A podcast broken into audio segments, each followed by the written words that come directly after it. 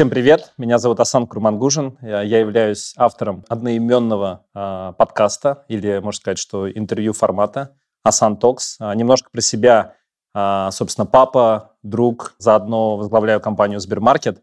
И, знаете, я сейчас нахожусь э, в такой стадии, мне 34 года, скоро будет 35.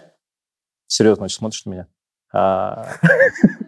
Скоро будет 35, а, и постоянно какое-то ощущение, что я не успеваю, постоянно какое-то ощущение, что я бегу.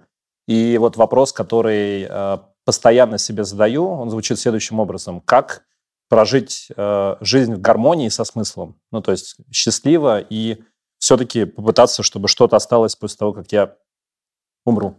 Вот. На этой, позитивной, серьезно, да? на этой позитивной ноте мы начнем. Заканчиваем.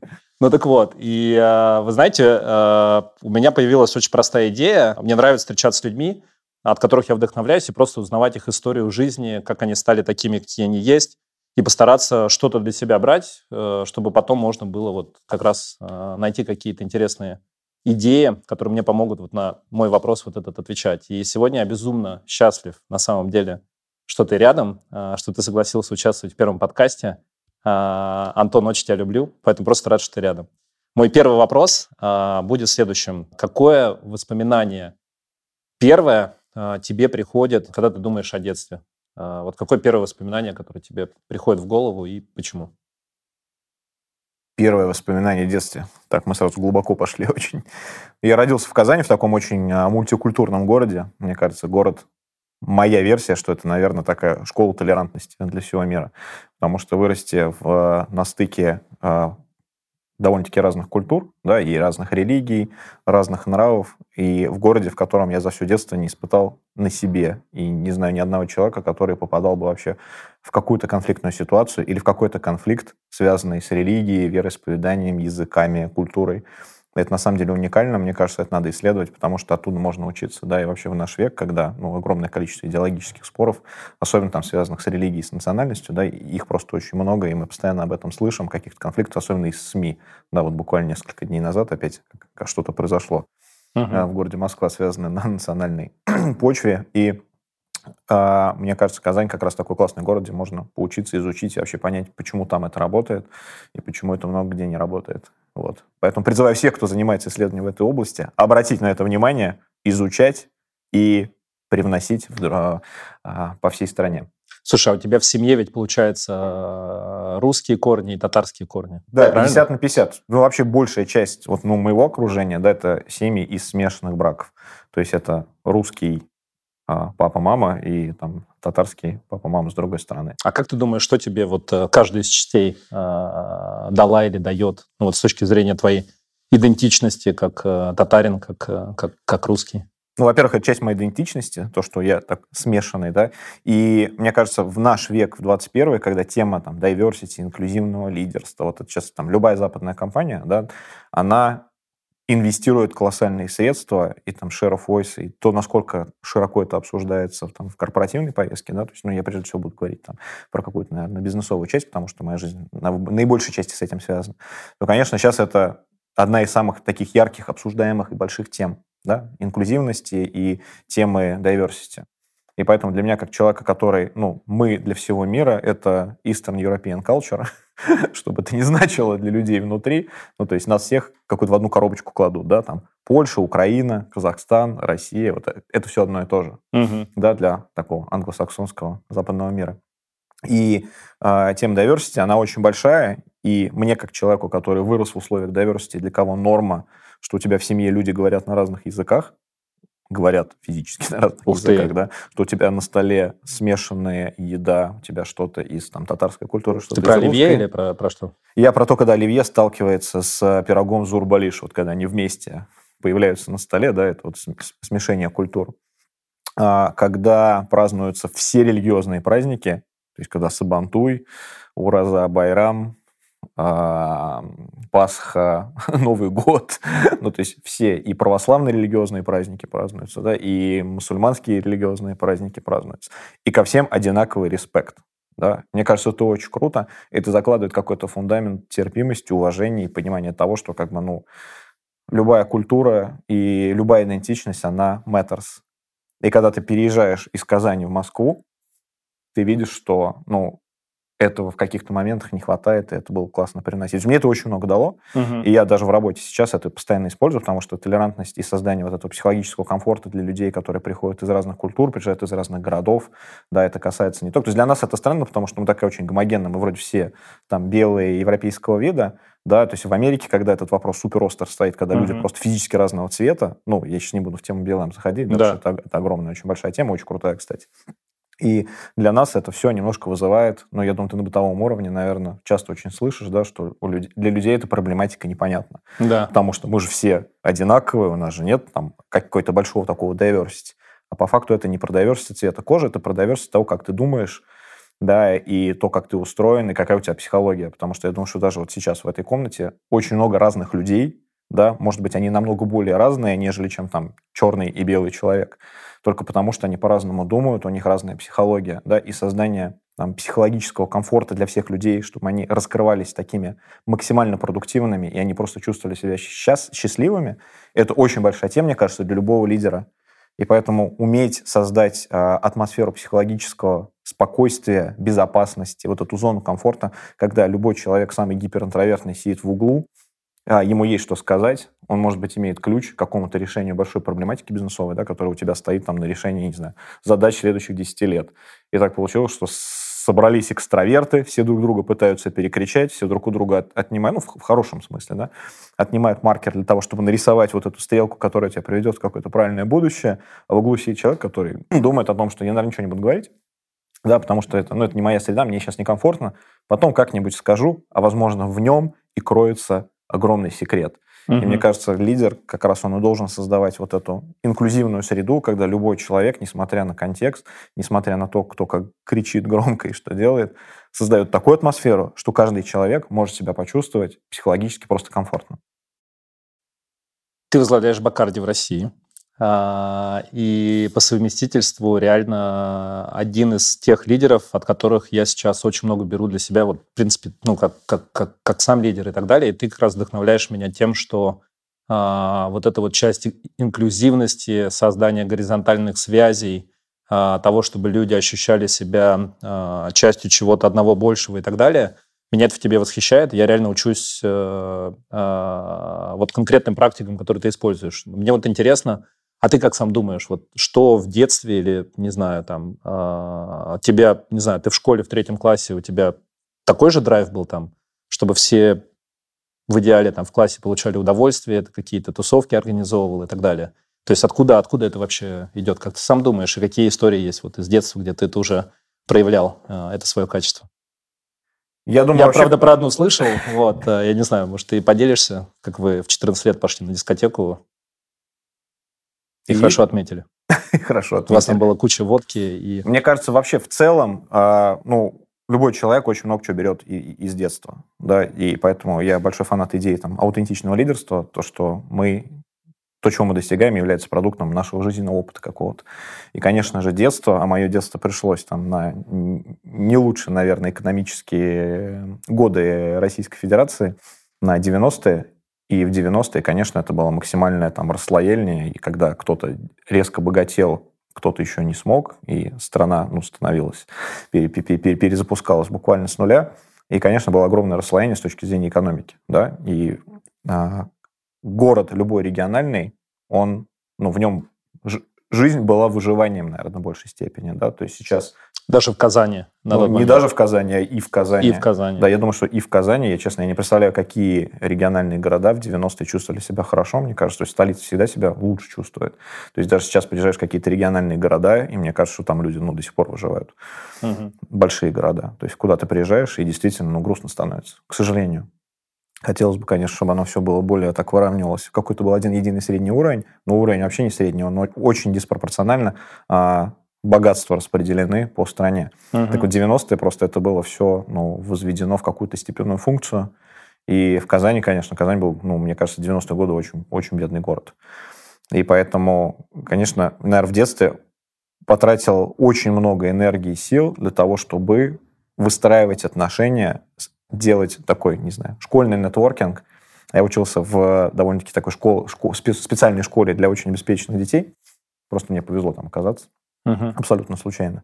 Ну, сам ты был не Я из не- очень не бедной семьи, ученых, научных работников, кандидатов наук, преподавателей. То есть в 90-е, ну, моей семье было очень тяжело. Мгм. И мы были абсолютно там супер в долгах. И было время, что когда неделями, ну, физически просто нечего есть было. Мгм. Да, и мы ходили к соседям просить у них там соль. Ну, я думаю, что большая часть детей, которые выросли в 90-е, они такие истории могут рассказать. И когда я делюсь там с друзьями, то есть, ну, я, я слышу те же самые истории, то есть в этом нет ничего уникального, это просто как Да. все так жили. Вот. И в 90-е, мне кажется, много чего дало. Попав в специализированную школу и общаясь там с разными социальными группами, конечно, этот нетворкинг, он закладывается, ты учишься выстраивать отношения. С учетом того, что вот я сказал, да, еще большая мультикультурность, которая для тебя, она является таким уже, ну, она является базой, и это как бы given, да, то есть ты, ты, ты в этом живешь, ты этого даже не замечаешь. И такой нетворкинг, мне кажется, умение выстраивать связи горизонтальные, мне кажется, вот я научился еще делать это в школе. И выстраивать отношения с абсолютно разными и людьми, и субкультурами. Плюс еще в 90-е же это какой-то всплеск субкультур был, да, то есть Ты про, про, про рэп, Я про э, всё, да, то есть- металлику, э, металл, То вот есть, вот, есть рэп, понятие металлистов и так далее. куда-то исчезло, да, то есть и- и- их сейчас нет. Кстати, интересная тема. есть, нет, есть потрясающий мем, есть потрясающий мем 90-е, молодежь в 90-е, там, рэперы, готы, э, неформалы, нирванисты, пацифисты, анархисты, то есть было тулкиенисты, господи, что Да, только да, не да. было, Я все, помню, да, и, и- и- и в этом меме там справа, да, там молодежь сегодня, там э, человек с портфелем Сбермаркета и человек с портфелем Яндекс Еда. Правда? Да, я тебе пришлю это потрясающий мем. Да, есть такой мем. Вау. Я Да. не... То есть упростилось, есть теперь две субкультуры большие. Понятно. Интересно. А ты в одной. Круто. Слушай, очень интересно. А расскажи, э, расскажи вот про, про, а, получается, ты в Казани в школе, а дальше ты э, куда в универ пошел учиться? И Это вот очень вообще, интересная как- тема. Да, и как дальше пошло, как ты в Бакарде оказался? Потому что ты, как это, такой редкий человек э, японского склада, э, можно сказать, что работник, который уже по 10 плюс лет, правильно, ты работаешь э, в Бакарде. Вот. Можешь рассказать вот путь, как ты до, до Бакарди дошел, но интересно, как ты, собственно, из школы потом, какой универ пошел? 15 лет в Аккарде, действительно японского, потому что у меня как у самурая. У меня нет цели, у меня есть путь. Я просто прохожу Это очень круто, кстати. Я Да, тоже нет поспрашиваю ни- здесь. Нет никакой задачи, я просто иду и наслаждаюсь тем, что я делаю. А, Я закончил в 2000 школу, и в 2000 году в моем городе, я думаю, что во многих городах так, было два основных направления, куда выбирали Рэперы и школьники, металлисты, мы да. про это как раз Все говорим. субкультуры, на самом деле, выбирали а, себе высшее образование. То есть можно было пойти а, стать юристом, а можно было стать экономистом. Такое ощущение, как будто третьей специальности не существовало. Тем более в Казани Интересно, кстати. огромный Да. выбор очень хороших учебных заведений. Там Казанский авиационный институт, легендарный, да, это ну, такой столб большой образования. В городе огромная институция, которая учит людей каким-то фундаментальным вещам.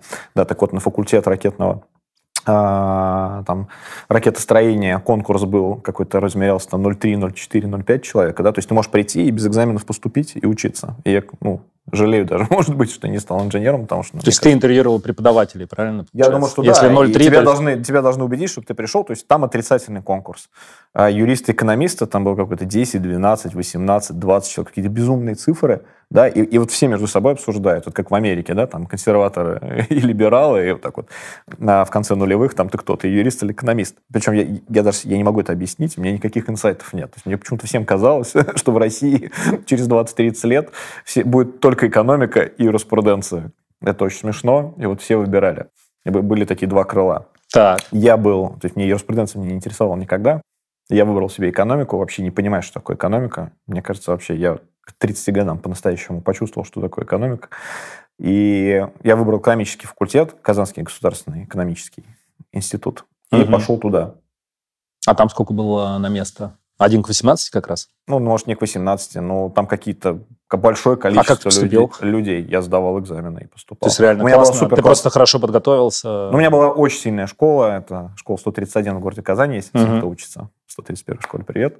Да, это самый сильный физико-математический лицей. То есть после него можно поступить, мне кажется, куда угодно и вообще не напрягаясь.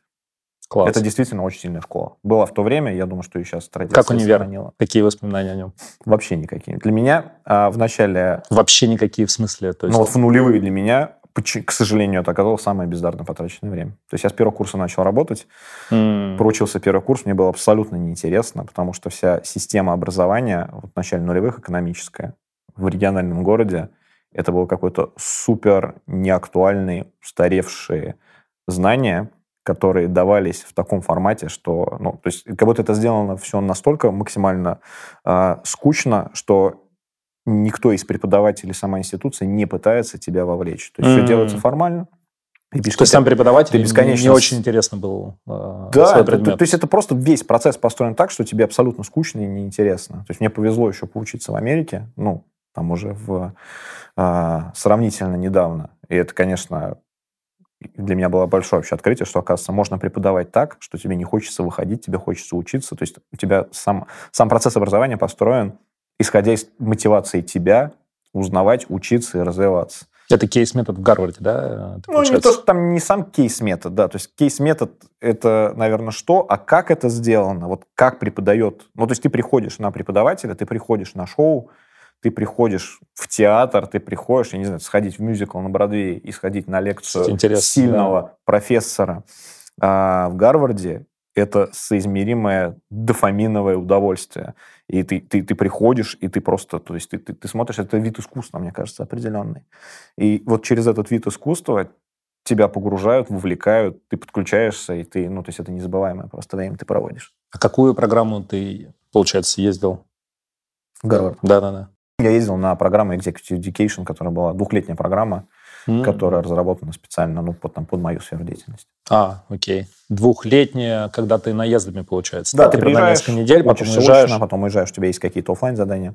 Класс. Мне кажется, вообще тема образования, она очень важная, потому что, ну, то есть в, ми- в мире, в нашем 21 века, где скорость жизни и скорость развития, она по экспоненте двигается, да, то есть то есть с каждым годом скорость ускоряет, увеличивается. Да? И, и система образования, которая была в 20 веке, мне кажется, абсолютно непригодна там, к реалиям. Потому что люди учились одной профессии и всю жизнь проводили в одной профессии.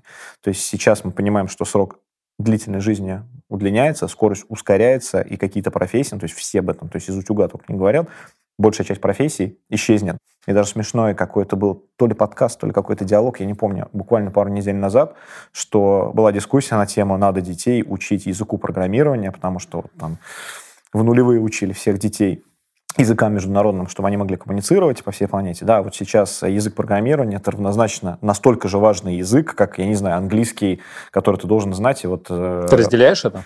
Я разделял это, но я послушал подкаст, и идея заключается в том, что через 10 лет работа программиста исчезнет. Почему? Потому что как бы программы будут писать программы. Mm. Ну, то есть это, это, это супер просто. Ну, ты, то, что ты говоришь, что искусственный интеллект может даже Конечно, и да, то есть программистов... И, как, ну, как профессия водителя пропадет, да, то есть как бы беспилотный транспорт существует, сейчас законодательство и государство подойдут к тому, что как бы у нас в России... А чем думаешь тогда люди вообще заниматься будут, если даже программирование Я думаю, пропасть? что получать безусловный доход и жить э, в метавселенной Марка Цукерберга. Ну, ты, ты, ты серьезно, серьезно. Я уверен да, в этом, да. Ну, ну, понятно, что возможно, что все опять поменяется, но исходя из того, тех трендов, которые я вижу, конечно, мне кажется, индустрия entertainment а и услуг для людей, которые получают фиксированную зарплату, мне кажется, наиболее реалистично. Я иногда думаю, что я рад, что я сейчас в этом поколении нахожусь, а, когда все-таки ну вот чуть больше, мне кажется, зависит от твоих вот этих вот э, ручных, э, таких примитивных, э, э, ну как, не примитивных, а формата того, э, что, что, что мы как человек, цитирую тебя, э, по факту с точки зрения нашего тела, мозга и так далее, не поменялись там за последние, я не знаю, там э, несколько тысячелетий. А по факту, ну то есть, грубо говоря, наше текущее тело и мозг это больше про выживание и э, в этом смысле классно, что хотя бы я его могу сейчас использовать в текущем мире, потому что если через 50 лет э, там мир настолько поменяется, что я даже не знаю, э, как применить, ну, не знаю, мне бы было бы безумно тяжело. То, что у меня как раз в том числе какие-то мои сложные моменты, они как раз и возникают ровно тогда, когда я не знаю, а в чем смысл ради, ну там, чего я делаю и так далее. Мы, кстати, говорили про путь. Можешь чуть больше рассказать про, про вот эту тему пути? То, что путь в неком смысле, это же тоже про некий либо смысл, либо как-то он, ну, скажем так, он тебя уводит от каких-то тем и достижений и так далее, и ты более э, стабилен в том, что ты делаешь. Вот можешь рассказать про твою идею пути, э, что это для тебя такое? Тут два элемента есть.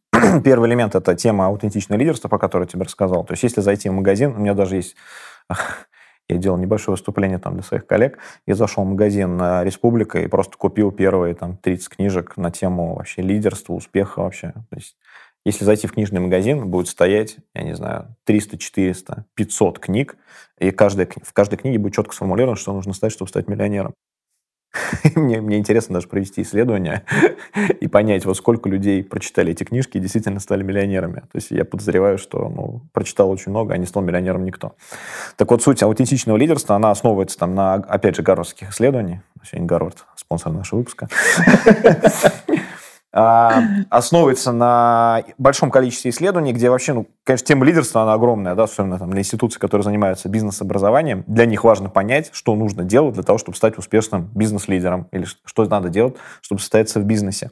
Провели исследования на большой базе, 27 тысяч, по-моему, взяли успешных а, путей, карьер а управленцев, попытались найти математические корреляции вообще, вот, что тебе позволяет стать успешным. И нашли, что ничего да, что каждый путь, он сам по себе уникален.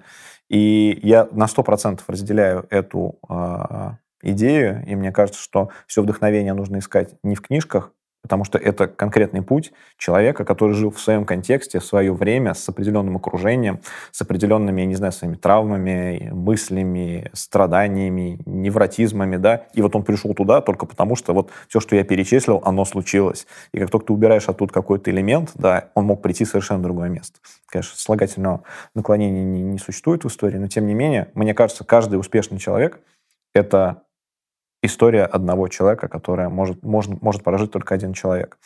Второй элемент здесь очень большой. Я как работаю с большим количеством людей, я очень много вижу зацикленности на задачах, да, что я хочу прийти вот в эту цель, или я хочу столько-то заработать, или я хочу стать, не знаю, там, генеральным директором, или я хочу там вот, реализовать какую-то свою амбицию. И люди, идя к этой цели, они просто вырезают какие-то куски своей жизни, и абсолютно они не замечают, что они проживают. Угу. У меня был разговор с моим дедом буквально за несколько дней до его смерти, который очень серьезно на меня повлиял. Мой дед был очень успешным человеком в плане того, что он был ну, великим инженером. Он а, проектировал двигатели для военной техники, которые установлены на большое количество даже современной техники еще.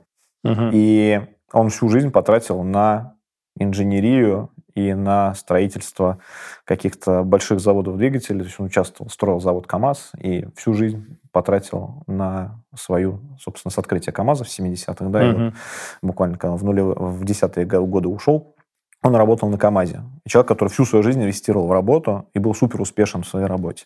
Да, и буквально за несколько дней до смерти он мне сказал, потому что он а, прожил самую несчастную жизнь, потому что он всю жизнь работал и только сейчас понял, что как бы семья, дети, а, там его отношения с сыном, его отношения со мной, его отношения с женой. То есть человек перед смертью пришел к тому, что он прожил, прожил жизнь зря. То есть вот на меня это очень сильно повлияло, и вот эта идея пути того, что, условно, ты ставишь задачу, но ты как бы не видишь путь, она мне не нравится, и я очень, как сказать, не настроен так жить. Для меня важно получать удовольствие каждый день. Вставать утром, получать удовольствие от того, что я встал утром, получать удовольствие от того, как я еду на работу, как я туда захожу, от первого кофе, от первого Вау. разговора. То есть не от каждой встречи, от каждого обеда. То есть я вот хочу осознанно получать удовольствие каждую минуту своей жизни. И для меня это самое важное. И не важно, какой там будет конечная точка, потому что, э, мне кажется, будущее не знает никто и может столько всего повлиять на вот эту конечную задачу, что можно просто прожить жизнь зря. Поэтому это такое мое убеждение, которое я никому не навязываю, но получаю от этого больше удовольствия. Слушай, а сколько тебе было лет, когда этот разговор произошел? И мне кажется, вот это самое сложное, это сделать вот этот вот, э, ну, как-то перещелкивание, когда у тебя там один момент ты так думаешь, а, а другой момент ты думаешь по-другому. И зачастую это как раз связано с какими-то вот, ну, историями э, личными, когда это вот так происходит. А у меня вопрос, а все-таки если, допустим, ты mindset свой поменял, что на самом деле я думаю, что не то, что половина часть успеха, 99% успеха, но если говорить вот более практичную составляющую. Вот что такое, вот, я не знаю, я, например, когда в, такси еду, честно скажу, не научился получать удовольствие. Я, у меня в голове это как будто бы это потеря времени. А, хотя мне бы очень хотелось, чтобы я это воспринимал как какой-то опыт, не знаю, там, читал книжку, может быть, там, смотрел, может быть, с кем-то созванивался. А это я сейчас просто как пример того, вот, э, как это а, а, ну, как-то более практичным сделать с точки зрения инструментариев, может быть, привычек и так далее. Вот, поэтому два вопроса. Первый, когда этот разговор был, и вот как ты дальше скорее, ну, я не знаю, обогатил э, эту идею какими-то конкретными привычками, э, процессами и так далее. Ну, Может раз... быть, это вообще ужасный вопрос, но если у тебя... Да нет, разговор был, мне был уже там, наверное, не знаю, 27-28 лет, я думаю, примерно это было где-то так. Вот. И это как раз было в тот момент моей жизни, когда, то есть ты работаешь, работаешь, работаешь, потом ты начинаешь думать вообще, зачем ты работаешь, и для чего ты работаешь, и куда ты идешь. Вот. И если говорить про то, как придать осознанности, мне кажется, все зависит вообще от того, с кем ты работаешь. Самое главное, люди, которые тебя окружают, да. То есть, а, мне кажется, важно для меня, как минимум, что когда ты выбираешь команду и с кем ты работаешь, важно, чтобы это был не просто профессионал, у которого есть классные компетенции, да, а чтобы этот человек был твоей культурой. Поэтому для меня культура в работе, культура это самое важное. Да? То есть важнее культуры для меня нет ничего. То есть а, бизнес-результат, он может быть, его может не быть, но культура и человек, который отвечает за компанию, он должен быть стражем культуры и должен быть ее самым главным жрецом. А что такое культура? Культура – это продукт ценностей. Поэтому те ценности, которые заложены, то есть в организации, если она существует уже очень давно, там, в моем случае там, компания существует 159 лет, и будет 160 в феврале, да, то есть, ну, то есть компания – продукт Круто. одной семьи, которая в собственности у той же самой семьи, да, и на компании очень серьезный отпечаток культуры этой семьи. И вот их ценности, ценности семьи, они мне очень близки, они, я их могу разделить, и это мои ценности, да. И когда ты собираешь людей в команду, очень важно, чтобы люди исповедовали искренне эти ценности. То есть можно понятно, что когда у тебя не знаю, огромные корпорации, в которых работают там десятки тысяч людей, где люди даже не здороваются, потому что они друг друга не знают и не видели никогда. Да, конечно, там тоже написаны какие-то ценности. Скорее всего, это какие-то усредненные такой one size fits all, да, то есть вот эти все культуры а, англосаксонских компаний, у них какая задача? Для того, чтобы они могли прийти на любой рынок Азии, Африки, Латинской mm. Америки, России, и их культура должна поглотить любую другую культуру. И это на самом деле гениально, то, что они делают. То есть такое придумать и создать, ну, это Ты думаешь, вещь. это осознанно было? Конечно, придумано? осознанно. Конечно, осознанно. А как это происходит? Есть люди эти, которые этим занимаются. Берут ну, то есть это идет с президента, получается, страны? Или ну, как, как бы ты думал, чтобы это происходило? Ну, как есть компания, у которой есть задача. То есть они выходят на новый рынок, они должны понимать, что то, что они исповедуют, то, о чем они говорят... А, ты сейчас про компанию говоришь? Я про компанию. Я просто думал про англосаксонскую культуру, поэтому я подумал, может, там... Культуру компании. Отцы-основатели, я, я только про бизнес. Отцы-основатели Америки сразу такие думали, окей, там Я только про бизнес. Я, нет, я думаю, что англосаксонские... Amendments, и как бы, типа, давайте сейчас всех Понятно. А, и, конечно, когда культура это создается, она создается такой, чтобы она могла в себя вместить любую другую культуру. И это очень круто, потому что, ну, это очень сильно. И вот чем больше ты можешь впитать, тем более ты абстрактен, правильно? То есть ты говоришь про какие-то больше универсальные вещи. То есть в любой компании будет написано, что наша там, культура — это про доверие, это про заботу о людях, это про результат. Ну, то есть это такие вещи универсальные, а, которые, ну да, все про результат. А потом вопрос, как ты этого результата достигаешь, вот там дальше начинаются нюансы очень большие. И того, как ты его достигаешь, там, любой ценой, не любой, да, а какое поведение, а можешь ли ты кого-то обидеть во время того, как ты результаты достигаешь. И дальше начинаются какие-то нюансы, которых, из-за которых рождается огромное количество там внутренних конфликтов. Так вот, ценности. Если выбирать людей, которые работают с тобой по ценностям в работе, то это всегда будет осознанное время, проведенное время вместе. Это вот пример людской, а если про время в такси, можно найти очень классные подкасты, которых сейчас бесконечное количество, и слушать, и получать огромное удовольствие. Саморазвитием заниматься в такси можно. Я вот свое время в такси трачу на саморазвитие. Да? Всегда. Что делаешь обычно? Я подкасты слушаю. Подкаст? Всегда подкасты слушаю. А если у тебя 7 минут поездка? Я буду 7 минут подкаст слушать. Как круто. Прикольно. А, то есть, по факту, если я правильно тебя слышу, что этот путь это про, про то, какие люди с тобой рядом, и то, насколько эти люди а, разделяют твои ценности, потому что ну, ты тогда находишься вместе с ними в комфорте, в балансе, в безопасности, тебе с ними классно и так далее. Как ты формируешь эту культуру, в том числе вокруг себя, потому что все-таки там Бакарди понятно, что есть, э, и ты туда пришел как человек, который разделяет ценности Бакарди, но, опять же, там, вспоминая наши с тобой разговоры, я помню, ты говорил, что каждая страна – это все равно некий свой, свой контекст. контекст, свой небольшой островок и так далее. То есть у тебя основные какие-то ключевые э, ценности, они разделяются всеми странами, но все равно у каждой есть какой-то свой, свои традиции, свои ритуалы и так далее. Вот как, как ты думаешь об этом? И ты сейчас лидер, ну, реально очень успешной компании, вторая второй рынок в мире э, да. после Америки, получается. А, вот как ты об этом думаешь и какую культуру, какие принципы ты выстраиваешь и какие ритуалы, какие процессы а, ты делаешь, чтобы, чтобы создавать это вокруг себя. Сто процентов я согласен с твоим вопросом, потому что каждая страна это всегда свой культурный контекст, да, и есть э, культура и ценности в рамках каждой страны. Ну, кто-то это называет менталитетом, менталитета, как мы знаем, его не существует в природе. Да, есть ценности и есть какие-то привычки и э, в рамках каждой страны, с которым тебе приходится работать. И для меня, то есть мой, мой личный э, способ работы, ну, отвечая на твой вопрос, да, это просто договариваться. То есть, когда собирается новая команда, а новая команда даже в старой компании, все равно ты пересобираешь постоянно команду, да, то есть у тебя есть естественная ротация, приходят новые люди, или происходят какие-то процессы, в рамках которых команда пересобирается физически. Мне кажется, всегда очень важно договариваться. И важно договариваться не про результат, а про то, как работать вместе, да, то есть это ключевые поведения, ценности, которые будет исповедовать команда. Для меня там ритуал просто это формализовать, прописать, поставить там свою физическую подпись. Подписями Обязательно. Подпись, расписаться. Да. Ну, обязательно. Это на, на листе А4 или это какой-то это большой лист... флагман? Нет, если, э, если да. это процесс создания, да, то есть когда я формирую новую ком- команду свою, и это было всегда, я не знаю, почему я так начал делать, для меня... Интуитивно. Ну, есть, там, у меня есть знаю, картинка, отцы-основатели пишут э, вот этот «we are» э, и так далее. Все знают эту картинку, как отцы-основатели написали Конституцию. Ты имеешь в виду а, американские? Вот, Конечно, э... да, известно картина, как Но она у тебя дома, дома висит. Хотелось бы очень.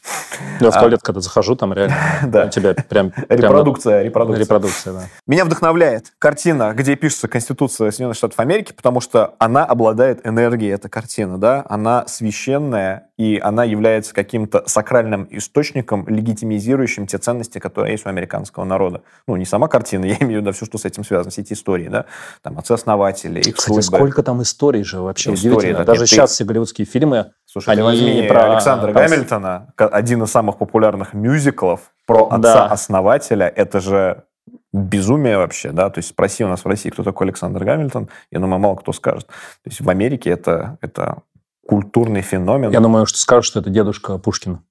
Возможно. И это же сакральные фигуры. И мне кажется, вот сама реактуализация того, что ты подписываешь какой-то документ, где ты фиксируешь то, как ты будешь работать, то есть ты берешь на себя обязательства, да, то есть ты собираешься, ты прописываешь, ты договариваешься об этом, самое главное. То есть это не то, что кто-то придумал и все подписали. Ты приходишь, ты кладешь чистый лист, и ты говоришь, мы отсюда, ребят, все выйдем, когда мы напишем конституцию нашей команды. Да? Ну, конституция такая, метафизическая конституция. Пишется эта конституция, пишутся какие-то принципы, как мы хотим все вместе работать. Это все физически подписывается для того, чтобы для себя. Дальше это вешается на стенку. И в какие-то моменты конфликтов, в какие-то моменты там сложных, например, нерешенных ситуаций, а ты всегда можешь к этому обратиться и сказать, вот как мы поступили в этой ситуации. Оно соответствует этому документу или нет? Или ты видишь, что два человека не могут найти общий язык в команде ты сажаешь их за стол, и ты говоришь, ребят, давайте, ну, то есть, если ты не можешь выйти из этой ситуации, бывают такие сложные, да, очень разговоры, ты всегда можешь обратиться к этому и сказать, вот если мы будем исходить вот из этого документа, как мы все вместе поступим? И ответ находится сразу. То есть, ну, это фантастика, как это, это работает. очень круто. И он эволюционирует, документ, да? То есть, вот мы написали, например, с моей командой его полтора года назад, и я сейчас это уже первый или второй месяц, как ты пришел в роль, правильно? Это было где-то спустя полгода. Спустя полгода. Да, спустя полгода, потому что собралась новая команда. Все собрались и друг к другу привыкли. Мы уехали на Алтай, закрылись в отеле и начали обсуждать вот как раз вот этот документ. И я вот рекомендую всем, кто работает с командами, если у вас есть команда, вот просто подумайте, у вас есть какой-то документ, даже не физически, может быть, а в голове, то как вы работаете? Вот вы договорились ли вы о своих принципах или нет? Это очень помогает, я всегда делаю. Супер просто работает. И вот сейчас я пришел спустя там, а, там, год с лишним после того, как мы зафиксировали этот документ, что мне не хватает еще одного принципа. Да, и я вот, Какой? А, создание психологической безопасности, да, именно вот этого инклюзивного лидерства. Я ничего не сформулировал, потому что я должен делать это с командой, но я чувствую, что для моей команды дошла до такого уровня, что мы должны создавать еще и психологическую безопасность и помогать людям, которые другие по их образу устройство их головного мозга, которое может быть не всегда комфортно высказываться в какой-то комнате, или они э, видят, что команда, например, хочет делать так, и какие, конформизм в них говорит, что, ну, если все так хотят, я тоже хочу, да, так же, но внутри они имеют что сказать, и, может быть, у них есть правильный ответ. Вот я подошел к своему развитию, в своем развитии к точке, что мне кажется, это важный принцип, который нужно продвигать. И поэтому документ там в ближайшее время разовьется. Я вернусь э, к тому, как ты полтора года назад это сделал, потому что для меня в свое время, когда ты поделился, это был просто мега полезным и практичным советом, который, э, ну, собственно, мы в Сбермарке тоже применили, и мне безумно, безумно помогает, поэтому я просто хочу, что, ну, я тебя поспрашиваю вопросы именно про практику, просто чтобы э, для ребят, возможно, это будет так же полезно, как, как и для меня было в свое время. Но сейчас задам вопрос именно про вот этот новый принцип, который ты думаешь, потому что реально а, у меня сейчас возникло вот как раз один из смыслов, который я вижу в том числе в своей работе, в своей самореализации и так далее.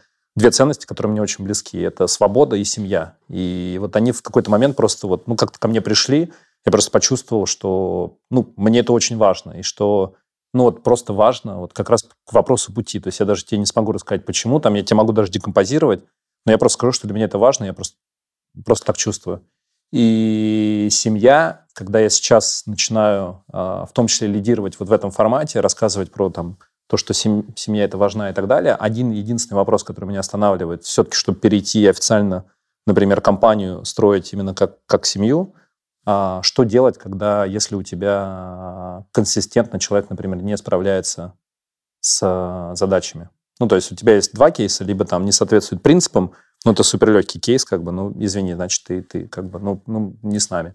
Или там интервью процесс так проходит, что мы просто не нанимаем. А что делать все-таки, когда классный человек, например, потрясающе работает, но в какой-то момент консистентно перестает справляться а, с поставленными задачами? А, что, что в этот момент происходит? Потому что семья, первое, что приходит в голову, ну, то есть ты никогда не сможешь ни с кем из семьи расстаться. Я всегда буду любить папу, маму, брата, сестру и так далее, а, жену, дочку. А, а вот, э, ну, как бы а, своих ребят в команде, вот что, что в этот момент делать? Очень такой острый вопрос, потому что каждый сам себе выбирает свой путь, как с этим работать. Я могу сказать, как я с этим работаю, да, исключительно. Это не является рекомендацией, потому что здесь, здесь нужно свой подход всегда вырабатывать. Мне кажется, есть две, есть там ценности и культура, есть просто бизнес-результат. То есть мы первую часть вообще не трогаем, потому что если есть, есть хоть какое-то несовпадение, то есть это... Конечно. Это, это, это даже, да, это просто... И да. это все, да. То есть если ты ценностно расходишься с человеком в команде, это не будет работать никогда для меня. Потому что ценности не меняются, они, ну, они эволюционируют, конечно, да, но в целом на коротком, на короткой дистанции, скорее всего, нет. Поэтому я даже не беру. То есть если по ценностям нет вот этого матча, лучше сразу расходиться и не мучить себя, не обманывать себя. Это я вот уверен на этом на тысячу процентов. Но я могу поменять об этом мнение в будущем. Вторая Сделаем часть. подкаст с тобой как раз. Вторая Через часть. лет спрошу тебя этот вопрос. Почему бы и нет? Вторая часть – это результат. Мне кажется, надо, во-первых, разобраться, почему нет результата. То есть это нет результата у человека или Супер. Да. Но я, я к тому, что да, да. разобрались, Если мы... прям реально все, не окей. хватает скиллов, не хватает я сделаю скорости. Все, чтобы найти человеку место в компании, где он будет счастлив. Если я не смогу этого сделать, я помогу ему найти работу в другом месте. Потому что, ну, увольнение для меня, это увольнение, во-первых, от слова воля.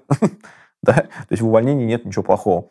Я почему-то вообще все время вот страх увольнения, он какой-то огромный, да, и вообще слово увольнение, оно почему-то негативное. Для меня увольнение я не знаю, это как смерть. Вот в России, например, там, тема смерти, она табуирована, это какой-то ужас, все сразу там начинают смотреть друг на друга кос. То есть смерть для меня часть жизни, и вот каждый из присутствующих эти, в этой комнате с этим столкнется, и, и как бы можно об этом не говорить, закрывать глаза, но оно все равно будет. вот для меня увольнение это тоже такая микросмерть в рамках организации, ну окей, как бы уволился, есть много других мест, ты получаешь свободу, и ты можешь себя реализовать и получить в тысячу раз больше. Да, и я всегда помогу а если человек действительно не получается в рамках контекста, вот, может быть, он дошел до такого этапа, что вот у него сейчас не получается и не будет получаться какое-то время. Ну, надо найти ему помочь место, где будет получаться. Более того, даже когда появится такая роль, в которой как раз человек, так как он разделяет твои ценности или она, ну, вдруг компания а, либо какая-то роль появится, например, либо человек в другой компании может какие-то навыки, получается, выучить и вернуться, получается, обратно в да, твою компанию. всегда можно Поэтому вернуться. тут вопрос, что ты переживаешь за человека, что ты ему или ей помогаешь, и как раз э, просто ждешь, когда у тебя снова будет вот этот по-английски фит на, на ту роль, которая, в которой человек будет успешен. Получается так. Я вижу огромное количество историй своих личных, когда люди бьются на работе, убивают себя, доходят до уровня какого-то высокого, дальше у них не получается, они страдают, попадают вот в это лимбо, да, то, что не получается, страдают, тратят свою жизнь, потом ты, когда начинаешь уходить далеко в их мотивацию, ты понимаешь, что они вообще хотят чем-то другим в жизни заниматься. Но сам факт, что остановись и иди, стань, не знаю, там, детским фотографом, тренером личностного роста, я не знаю, там, выращивая помидоры ну, на ферме. То есть огромное количество людей ходят на работу, не понимая, чего они хотят делать. Они попадают в зону комфорта, они попадают в вот этот рабочий цикл, как белка, да, но они не понимают, чего они хотят. На самом деле, вот познать себя и понять, чего ты хочешь, это одна из самых сложных и больших а, задач. И когда ты говоришь человеку, ты же не хочешь этим заниматься, вот ты же хочешь выращивать а, огурцы за городом и продавать их и человек сопротивляется, потом в результате он начинает выращивать огурцы, становится самым счастливым и успешным фермером, который состоялся, и у него все круто. Где такое количество, в моей жизни огромное количество историй. И люди счастливы, но они прошли через вот эту какую-то смерть метафизическую, увольнение из компании. Две, две истории вспоминаются. Первая э, из моего любимого, конечно же, Тима Ферриса, которым я вдохновлялся, когда думал э, сделать свой, свой подкаст. А, он брал интервью у какого-то очень там успешного хедж-фанд руководителя и так далее. И там была такая фраза у этого руководителя, он говорит, я никогда не слышал, чтобы Нобелевскую премию выигрывал кто-то, кто был несчастлив тем, чем он занимается. Это была первая фраза. Мне она просто очень да, запомнилась. Да. А, она такая как-то очень хорошо как раз говорит про то, что, ну, то есть вот то, что ты любишь, ты там по определению будешь, э, будешь успешным, но просто потому что ты, ты, для тебя это не является работой, для тебя является жизнью, удовольствием и так далее. А вторая история, общался с, э, с фаундером одного из стартапов, достаточно крупных в России, и он говорит в какой-то момент, что они наняли э, коуча слэш-психотерапевта, э, и после того, как этот коуч психотерапевтом занимался, там 4 из 8 людей ушло из компании. И как раз вот этот лидер, Егорова зовут, он говорит, слушай, а я так рад был, на самом деле. То есть, да, это были классные ребята, они классную работу делали, но, блин, это же так круто, как... Ну, то есть я как там лидер и так далее, я так счастлив за этих ребят, что они э, поняли, чем они хотят заниматься, и они ушли из моей компании, но как бы я просто за них по-человечески рад. Вот, и у нас в Сбермаркет тоже сейчас пару таких историй есть, то есть у нас была девушка, которая невероятно крутую работу делала, а потом в какой-то момент поняла, что в принципе, для нее вот такой там масштаб корпоратив, все-таки ну, у нас уже крупная компания становится и так далее. Она сказала, «А, я просто поняла, что я хочу свое агентство создать. Ну, то есть настолько в ее глазах Сбермаркет был лучшей версией такого типа компаний, что он сказал, просто этот тип компании, эта категория не для меня, я пойду свое агентство делать. Я просто за нее ну, там, очень счастлив был. Хотя понятно, что невероятно крутой профессионал, хотел, чтобы она оставалась и так далее. Вот, слушай, а, как вот это опрактикализовать? Вот, потому что мы говорим, там, круто быть осознанным и так далее. А вот был у тебя момент, ну, вот, э, когда ты это в первый раз понял? И вообще, что случилось, когда ты себе даже первый раз начал эти задавать вопросы про, про путь и так далее? Потому что, наверное, у тебя все равно была большая часть э, достижений, достигаторства. Ты был как белка в колесе в какой-то момент э, и так далее. Или ты прям, ну, вот, я не знаю, с универа прям сразу знал, что мне нужен такой-то путь, я а, могу посоветовать, я прочитал книгу совсем недавно. Вот. Адам Грант, профессор Уортоновского университета, по-моему, про силу переосмысления. Потрясающая книга, она вышла буквально недавно. У нее какое-то ужасное название, я думаю, можно будет вставить в этот... В... Think Again, по-моему, она. Или Rethink, что-то такое. Да, что-то такое. Вот ее можно будет в описании, я думаю, ссылку вставить. И у нее ужасная обложка, да, то есть ее в магазине увидишь, никогда не захочешь купить. Но по содержанию это одна из самых, наверное, ярких таких и знаковых книг в моей жизни за последние там лет, наверное, 5-10. Да, очень рекомендую. Вся книга про силу переосмысления. И она вообще про вот эти метакогнитивные навыки, когда ты думаешь о том, как ты думаешь. Это очень Да. Это планы внутри планов, как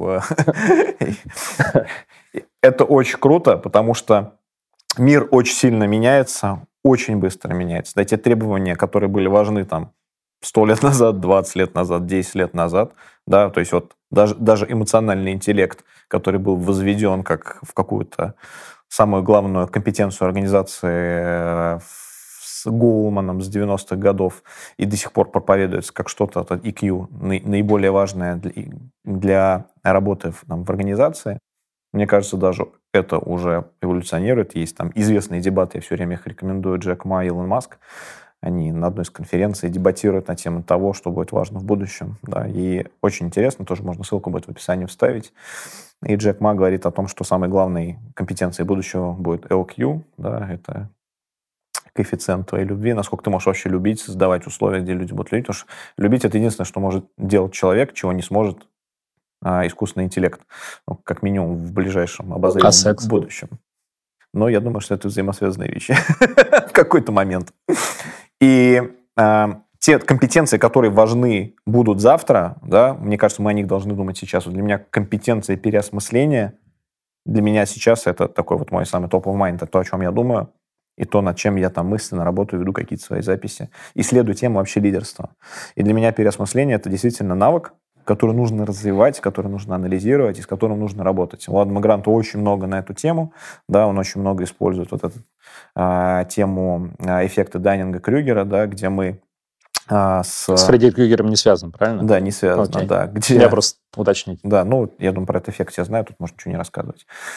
У него есть шутка, которую сказал Даннинг, что одна из самых главных правил, что ты никогда не знаешь, что ты в клубе Даннинга Крюгера. И мне кажется, это настолько правильно. Знаешь, честно, я не знаю, мне кажется, ты единственный знаешь Даннинга Крюгера, поэтому если ты расскажешь. Не, ну эффект Даннинга Крюгера это про то, что э, чем меньше мы осведомлены о чем-то имеем знания. Я вот поэтому не знаю. Да, там есть такая. То есть там очень просто, там все. Я просто лучший адепт Даннинга Крюгера, потому что я даже не знал, что они существуют. Извини, я тебя перебил. Да, это два разных человека, кстати. Да? Ладно. Да, это про, про гору глупости, что люди с малым уровнем осведомленности переоценивают свои знания и профессионализм и компетенции в какой-то области. Mm. Ну, вот а, это он и есть? Да, это оно и есть, да. Окей. Там столько пословиц по-моему. Да, ну просто про то, что чем больше ты разбираешься в чем-то, тем больше ты уверен в том, что ты в этом ничего не понимаешь, да, то есть и да. только по-настоящему высокопрофессиональные люди, которые очень долго в теме, они начинают понимать, что они в этом разбираются, и они могут делать выводы. Я думаю, что пандемия – это лучший пример, да, эффекта Даннинга-Крюгера, что резко все стали вирусологами. Ну, то есть ты заходишь в любую компанию, и ты получаешь исчерпывающие сведения на тему вирусов, Я, кстати, тоже. вреда вакцин, да, то есть все стали экспертами. Это и есть эффект Дайнинга-Крюгера, да. У меня есть... вот дядя, он э, врач. Да, то есть... Э, говорит, что коронавируса нет. Это эффект Дайнинга-Крюгера, да. Да, когда ты понимаешь, что ты... Ну, то есть ты не понимаешь как раз. То есть человек, не обладающий глубокой компетенцией, делает какие-то выводы, которые не являются частью его компетенции. А, и, собственно, это очень серьезно влияет на жизнь, да, потому что люди, которые заходят в профессию, начинают что-то делать, они чуть-чуть узнают, им кажется, что они профессионалы, и начинают делать принимать решения, и прежде всего они, конечно, сами убеждены в том, что они как бы хорошо владеют вопросом. А чем больше ты начинаешь овладевать каким-то вопросом, тем больше ты понимаешь, что ты ничего не понимаешь.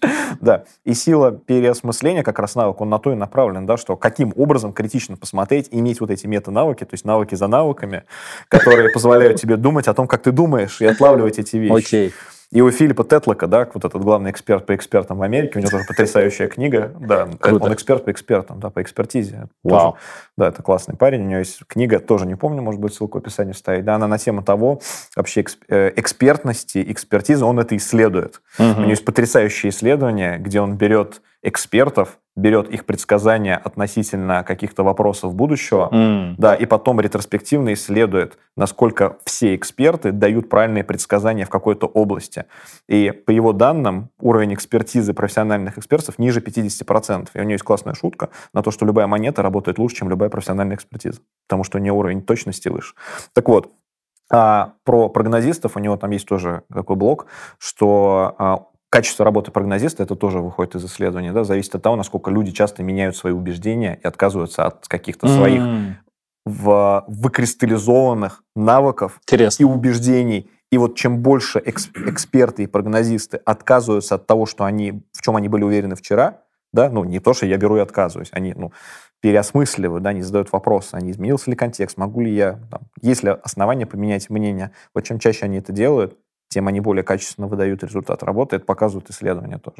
Это открыл Филипп Тетлок. Вот, книга потрясающая, ее надо читать, и мне кажется, в наше время, когда мы живем, очень важно постоянно задаваться вопросом, насколько ты, твои убеждения вчерашнего дня вообще работают, и насколько то, что ты знаешь, ты действительно знаешь. Это очень важно, это очень сложно. это противоречит твоей природе, да, потому что чем старше ты становишься, тем больше ты, то есть, начинают работать вот эти механизмы консер, консерваторского а, мировоззрения, но себя нужно держать в тонусе и нужно как-то задаваться вопросами, а, а, а, могу ли я от этого отказаться. Тут еще и на культуру все накладывается. Если мы возьмем вот эту русскую культуру, да, то есть ты должен стоять на своем. Я вот как детство свое помню, возвращаясь в детство, реприз, 90-е годы, да, если ты что-то где-то сказал про кого-то, или ты в чем-то убежден, ты же вот слово пацана дал. Да, все. О, слово мой. пацана это, это да. я не знаю, что это. Это присяга кому и чему, но это же, это же просто мощнее это этого. В клауд что сразу. Это, это мощнее, мощнее слова пацана по энергии. Нет ничего вообще в галактике, мне кажется.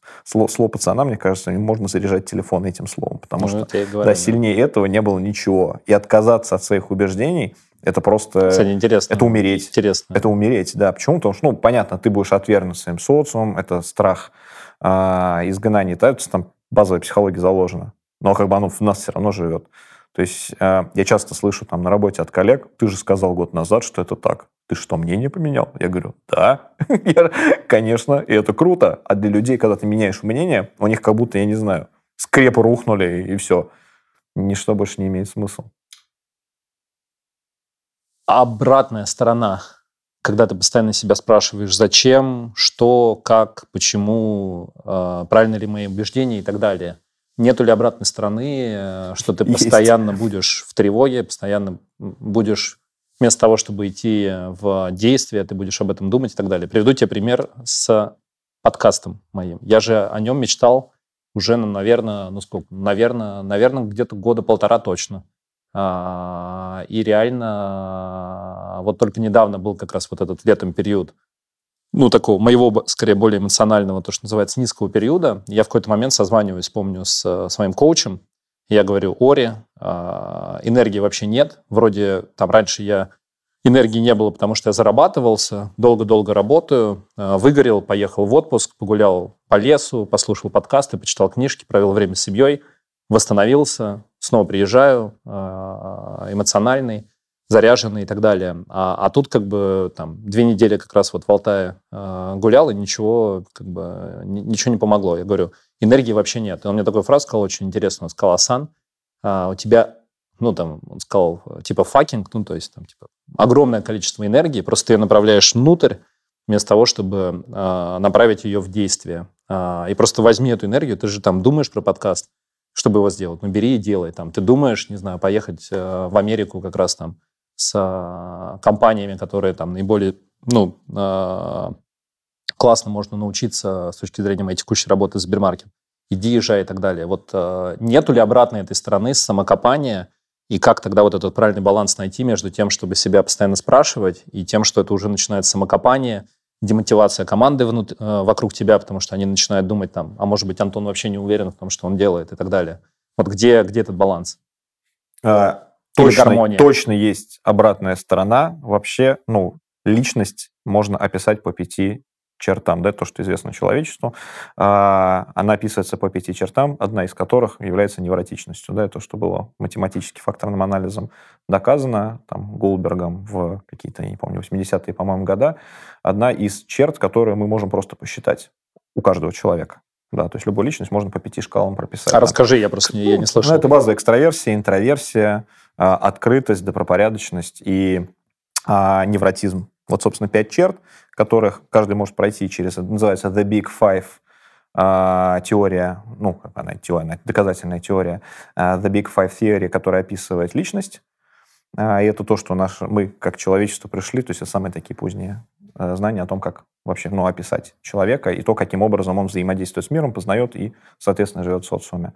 Вот одна из этих черт невротизм, она является отрицательной. Да, ее, кстати, никогда нет а, ни в каких корпоративных а, опросниках потому что она отрицательная. То есть ты, наверное, слышал про опросник Майерс-Брикс, да, который, Конечно. Да, там ну, супер известный. Да. да, но он, он супер старый и устарел, потому что ему уже там в обед 100 лет, ну, не, не 100, наверное, там лет, наверное, 50-60 да. точно, да. То есть это то, что, ну, было, кого-то работало, но просто мы, мы, как люди, давно уже узнали о более точных вещах, которые, ну, то есть работают на уровне математики, а не на уровне какого-то такой описательной концепции, да. То есть и есть еще там концепция диск, где вообще супер упрощенная вот эта четыре зоны, да, как описывают людей. Вот. И во всех этих теориях никогда нет а, ничего отрицательного. Почему? Потому что ты не можешь в корпорацию прийти, посчитать людей и сказать, смотри, вот это плохо, да, и ты плохой. Как бы это же люди, то есть поэтому она вот заведомо оттуда убирается всегда. Да, да и поэтому а нейротисизм это, ну, как бы это шкала, которую можно померить у любого человека. Вот так, а нету такого, что какой-то оптимальный есть уровень так вот, невротичности. Сейчас я тебе расскажу. Это как вот это вот э, как-то парабола или как она называется? Мне кажется, ничего правильного в принципе нет. Все люди разные, и каждый ценен. Сто процентов. Да, это вопрос, как это вместе работает. Да. У меня уровень невротичности, я нахожусь в 97-м персентиле, да, то есть... В По люб... невротичности. Да, то есть в любой комнате... По максимальной невротичности. Да, то есть в любой комнате вообще я буду среди трех процентов самых невротичных людей в комнате. Прикольно. То есть у меня просто заложен невротизм. Невротизм, что то есть ты постоянно, у тебя есть вот это дискомфорт от неопределенности и статуса кво, тебе постоянно кажется, что что-то не в порядке, и наш самолет, скорее всего, упадет. Да, поэтому я очень некомфортно себя чувствую в самолете и в транспорте. Да, ну я, я с этим живу, я это понимаю. Дальше вопрос, каким образом я этим управляю, понимая, какой это негатив. То есть это отрицательная черта. И, кстати, эта черта, она напрямую коррелирует с чертой креативности, да, и оно же называется openness, оно же называется creativity. Да, то есть насколько... Невротичность Конечно, да. Чем более ты креативен, тем более ты невротичен. Так устроена природа человека. Да, ты не можешь быть суперкреативным и вообще не, не, не, не, невротичным. Ну, наверное, можешь, да, но я имею в виду, что это скорее будет а, реже встречаться. Так вот, если ты по природе более невротичен, то, понятно, тебе статус-кво любой, он вызывает всегда вопрос, потому что тебе неспокойно, тебе хочется постоянно что-то улучшать. Это моя природа. Но есть люди, у которых уровень невротичности супер низкий, да, которые абсолютно спокойны, вот они, вот да. у них вечный дзен, их все устраивает, они не задаются вопросами, скорее всего, да, давайте тут все переосмыслим, и у нас организация устарела, и все работает неправильно, и как улучшить процесс, и, не знаю, выйти на номер один. Да. Мне кажется, тут вопрос баланса. То есть задаешься ли ты вопросами, когда есть какая-то команда, и если там возбудители, люди, которые вот этот челлендж, этот статус-кво, да. либо там вот все один... Опять тема diversity, мы к ней Конечно, да? то, что у тебя есть роли, в которых ты Конечно. будешь невротиком, вот ну, как, как бы лучше... Когда ты спрашиваешь, как, какой идеальный, как бы, вот какая шкала в рамках человека, каждый человек идеален, потому что он такой, как он есть. Главное а дальше, найти тогда вот... А дальше э, хороший... Там, мне кажется, ну, профессионализм заключается в том, что ты создаешь правильную команду, где у тебя есть всегда люди, которые могут а, задавать правильные вопросы и не молчать, потому что невротичный человек, он никогда не будет молчать, он будет кричать с заднего сиденья в самолете, там, 27C, там, а, мы все погибнем, трясется турбулентность, крыло отвалится. Подожди, я же тогда, когда из Сочи в Москву летели, это ты кричал? Да, это я был. А. У Адама Гранта потрясающий кейс, он а, берет а, историю крушений кораблей а, в Америке два подряд, очень большая авария, когда погибло очень много людей, и было известно, что была неисправность, они знали люди, но была такая культура в НАСА, и так были подобраны люди, что там был стопроцентный конформизм, и если что большая часть говорит, что все нормально, они говорили, что тоже все нормально, там погибли люди, да, и то есть они ретроспективно начали разматывать этот клубок, они увидели, что были люди, которые знали о том, что есть поломка там, по-моему, охладительной системы, там классно это все описано. Да, и если бы эти люди могли громко сказать, и mm-hmm. были бы какие-то невротики, которые бы забили бы в колокол, да, было бы, возможно, все по-другому, но это глупый разговор, потому что, опять, это не работает никогда ретроспективно. То есть вопрос, что можно на будущее научиться. Мне кажется, команду создаешь, там должны быть разные люди, балансирующие друг друга. И если все одинаковые, мне кажется, такой корабль с одинаковыми людьми всегда, мое мнение, скорее потерпит какую-то неудачу и потонет, и не будет плыть медленнее. По скиллам одинаковыми людьми. Ну, это не скиллам. По... Потому что по ценностям по как раз ты и хочешь быть. Ну Нет, да, по психотипу. Не, не, не, потому что по ценностям ты... Психотип да. это каким образом они смотрят на мир. Принимают решения. Принимают да. решения, как они видят этот да. мир, как они взаимодействуют, да. То есть какое количество экстравертов и интровертов, да, оно все равно должно под конкретным да. Я считаю, что 7 контексте... к, 7 к 3 лучше всего. 7 к 3, да? да? Я так, я, я попробую. Да, шучу, непонятно. Да, вот, поэтому это, это к ценностям никакого отношения не имеет, это какие-то вещи друг на друга накладывающиеся. Две темы, которые меня вспомнились. Первая про а, невротичность и тревогу. На самом деле интересно, потому что я сейчас же сделал вот это упражнение, в котором ты тоже участвовал. Я попросил а, близких мне людей а, написать три прилагательных, с которые, первые, которые приходят в голову, когда они думают про меня. И реально там есть очень много, понятно, позитивного и так далее. А вот, ну, классического позитивного. А в итоге такой классически негативный – это тревога. То есть у меня где-то, наверное, один из пяти людей – А так как 40 человек отмечало, то есть там постоянно идет там тревожность, а, я не знаю, ну, всплески чуть другое, но вот, вот что-то связано с тревогой, невротизм. И я сейчас э, пять лет медитирую, ну так очень попсово медитирую, Headspace, э, Waking Up есть приложение и так далее. А в какой-то момент, э, в какой-то момент узнал про такую теорию IFS, Internal Family Systems. Это комбинаторик как раз медитации с теорией. Я Бёрдса не читал, но вроде как это вот как раз, что ты как человек, у тебя есть какие-то части тебя. Ну, то есть, что ты вообще как это мультикультурность, она даже в тебе заложена. То есть, у тебя есть разные разные э, части тебя, которые отвечают за разные, за разные состояния. И там три группы. Одна группа, которая называется Protectors, вторая группа менеджеры, третья группа Exile по-английски, по-русски не знаю как. Ну вот какие-то такие, кто отвечают за, за, за, за тусовки, э, какие-то выпадения и так далее. Так вот, э, э, группа менеджеры, один из лидеров – это тревога. То есть э, ты, когда прислушиваешься к себе, когда медитируешь, ты спрашиваешь, там, а что я сейчас чувствую, где я наиболее сильно чувствую. Вот у меня практически каждое утро, реально и сегодня был такой же кейс, я просыпаюсь уже с чувством тревоги. То есть я просто вот, я, я открываю глаза, я прям чувствую, у меня вот здесь вот реально, а, ну, такое сильное а, давление уже сразу идет. И исторически я всегда его отталкивал. Ну, то есть такой, блин, какое давление? Еще суббота, вроде же выходной, там куча времени свободного есть и так далее. Почему, как? Вот, и я недавно вот по этой теории, ты просто задаешь вопрос, тревога, откуда ты, а, там, что ты мне хочешь сказать, а, а что ты боишься, если ты мне не скажешь, что ты боишься, что произойдет. То есть ты пытаешься как бы тревогу лучше узнать. я, когда эти вопросы задавал, я понял, что тревога а, хочет мне сказать, что она за меня переживает, а, за то, что я там не забуду что-то сделать, там, не забуду, не знаю, мере лекарства купить, э, там, с Антоном класс подготовиться, интервью классное сделать, а, там, вечером что-то мы еще собирались сделать и так далее. И я просто понимаю, что я тревоги обязан, что я, в принципе, здесь нахожусь. Ну, то есть, потому что вот, вот этот драйв, вот это вот э, там успеть сделать, построить и так далее, оно очень сильно идет вот от этой тревожной части, поэтому я ее я ее благодарю просто, ну, то есть вот э, прислушиваюсь к ней, благодарю. И когда я это делаю, вот оно, кстати, самое интересное, что оно как раз вот с точки зрения самого ощущения, оно, оно как-то, я не знаю, ну, как трансформи трансформируется в более какое-то такое приятное ощущение и так далее. А, сейчас будет Segway очень сильный. А, Segway будет про как раз тему инклюзивности и про то, что ты а, говорил, что каждый человек а, уникален в своей части. Я помню, что ты в том числе меня поразил э, вот этой идеей, аллегории, что твоя команда — это как греческая, э, греческая пьеса, греческая драма, где у каждого своя роль. Вот можешь про, про, про нее рассказать? Потому что на, на меня в какой-то момент это прям сильное впечатление произвело. Можешь про эту концепцию рассказать? Ну, так как я работаю в семейной компании, да, то есть мне хочется, ну, чтобы, чтобы люди и я, мне комфортно так, чтобы все чувствовали себя частью какой-то большой такой метафизической семьи. И это очень круто работает, потому что ну, это сближает и выстраиваются какие-то невидимые энергетические вот эти вот э, связи, которые потом в комнате, когда нужно что-то придумать и нужно что-то сделать, они начинают работать. Поэтому для меня очень важно, что у людей, кроме каких-то их профессиональных ролей, да, складывались и просто выкристаллизовывались какие-то неформализованные роли. Не знаю, у нас есть э, в команде парень Леня, Леня, привет, потрясающий человек, который э, является там нашим поваром, да, то есть он отвечает, не знаю, любое корпоративное мероприятие, человек, который придумает, как все будет вкусно есть, он сам искренне от этого удовольствие получает.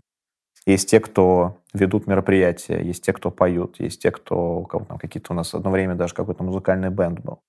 То есть люди выбирают себе какие-то роли, которым хочется реализовывать себя и тем самым создавать какую-то ценность для команды, которая будет существовать не только в профессиональном ключе, да, в каком-то, в новом. Вот сейчас мы открыли для себя триатлон в прошлом году. О, да, я слышал. В этом году, как команда, да, то есть кто-то чем-то занимался, я там спортом очень много занимаюсь, но мы открыли триатлон как компания, да, мы просто кинули клич и сказали, ребят, будет Iron Star в Сочи, 10% всей компании откликнулись, были люди, которые первый раз во время соревнований сели на шоссейный велосипед. То есть то, для меня это, это вообще какие-то великие смыслы. То есть когда я увидел, что такое вот это братство людей, комьюнити спортивное, да, даже братство, да, когда люди проходят через вот этот опыт спортивный, да, не ради результата, а ради именно процесса, потому что мы каждый день по 10 раз все очень переживали, что как же хочется и результат еще показать. Там участвуют тысячи людей в Iron Star. И а, конечно, стрессовать из-за того, что ты не выплывешь из какого-то там супер времени, это нормальный такой тремор. Поэтому мы постоянно говорили, важно не за какое время вы пробежите, а важно это пройти все вместе. И когда 33 человека финишировали, кто-то бежал полный марафон, кто-то там полумарафон, кто-то вообще небольшую дистанцию, да, но люди через это прошли, я люди, с, которые, вот, с которыми мы это сделали, мы стали настолько близки, что они стали просто какие-то вот, ну, больше, чем родственники даже. Ты сейчас про, про, про все 100 человек, кто участвовал, или вот твою тройку, в которой ты... Нет, я про всех про людей, всех кто вообще, участвовал. Да? То, есть, то есть 10% компании просто поехало, кто-то вообще, может быть, не общался до этого, неформально. То есть мы превратились в какой-то комьюнити, и со следующего года мы создаем прям полностью социальную программу в рамках компании о поддержке людей в триатлоне. То есть моя задача, мой таргет на следующий год, чтобы каждый третий человек поехал в следующий Iron Star в компании, каждый третий. То есть я хочу, чтобы 33% компании участвовало а, в триатлоне. Это не значит, что ты должен триатлон делать, да, ты можешь выбрать, там же есть эстафета, да. ты можешь бегать, ты можешь плавать, ты можешь ездить на велосипеде. Мы создаем большую программу, мы создаем комьюнити. Да, у нас будут тренера, у нас будут вебинары, у нас будут общие тренировки. То есть вот триатлон станет большой платформой, которая объединит людей и сблизит еще их больше. Поэтому, когда ты говоришь про роли, да, и у этой программы уже есть лидер да. неформализованный, да, мы называем его министр спорта Бакарди. Да, так шутливо. А, это кто? Это Дима Аверкин, да, он, он просто сам увлекается, да, да, да, но когда да, он да. увидел эффект как он повлиял на жизнь людей, которые там кто-то оздоровился, кто-то, не знаю, сбросил какой-то килограмм, кто-то получил много дофамина, кто-то классно время провел, кто-то съездил в Сочи. То есть каждый находит свои смыслы. То есть это вообще не про спорт.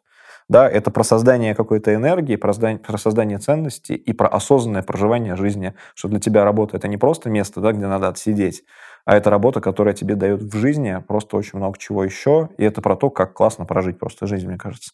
И поэтому, если мы в следующем году сделаем эту программу, я точно знаю, мы ее сделаем. Я приглашаю вас сразу.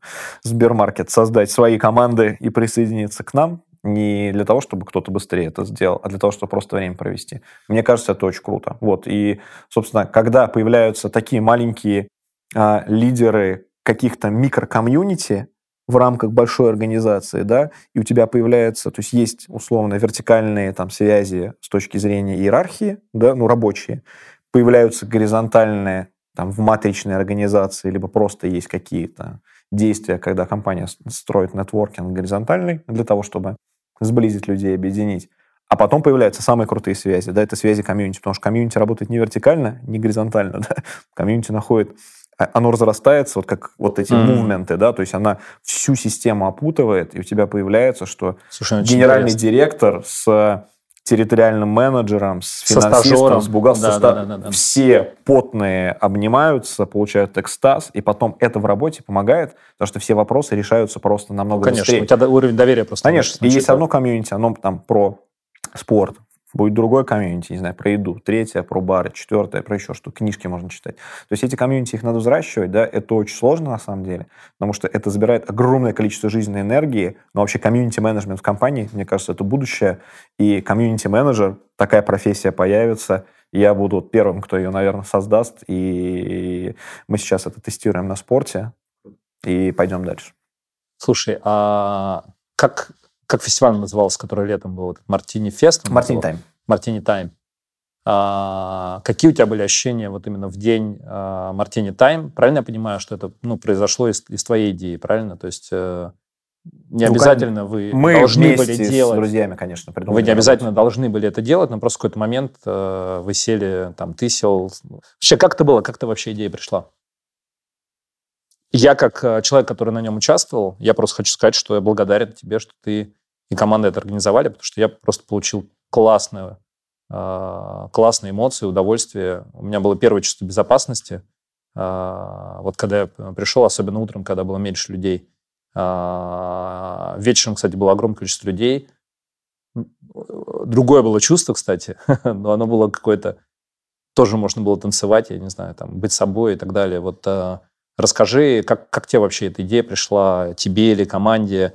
И вот как ты себя ощущал в день, когда это реализовалось? Потому что ты, ну, ты, как раз не участвовал, что очень круто, и опять меня вдохновляет как э, именно как лидер, который ну, делегирует и так далее. В общем, два вопроса. Как пришла идея, и э, как ты себя ощущал именно в день, когда вот ты увидел, как твоя идея воплотилась в ну, достаточно большое мероприятие?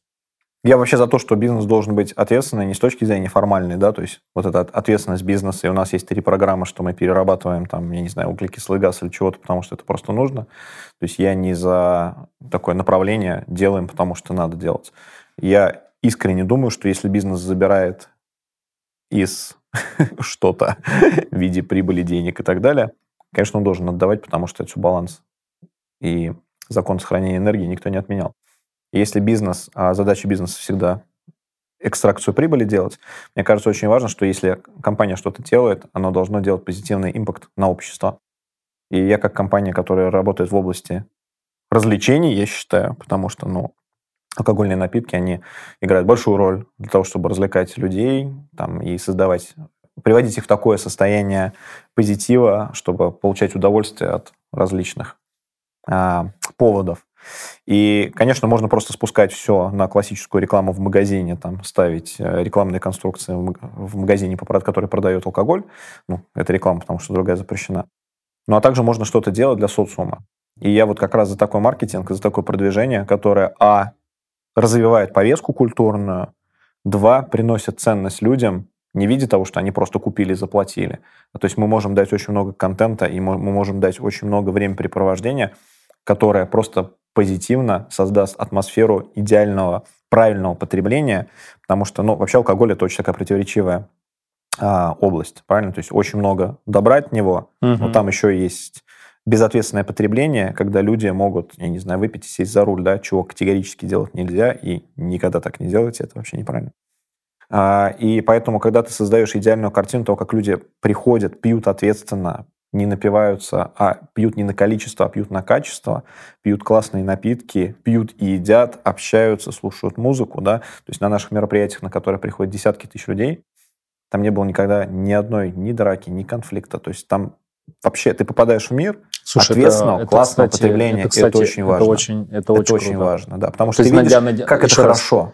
То есть на Мартини Тайм там 40 тысяч человек было, ни одной э, ни, одного ни одного конфликта. конфликта, спора, ничего. Вау. Да, и, и это действительно так. И люди а приходят, а они видят какая это. Была, была, получается? Мы делаем по регистрации, потому что компания делает это для того, чтобы, конечно, задача было? продвигать Конечно, бесплатно. Да. А это было бесплатно? Да, задача... То есть это было бесплатно, и даже с бесплатной не...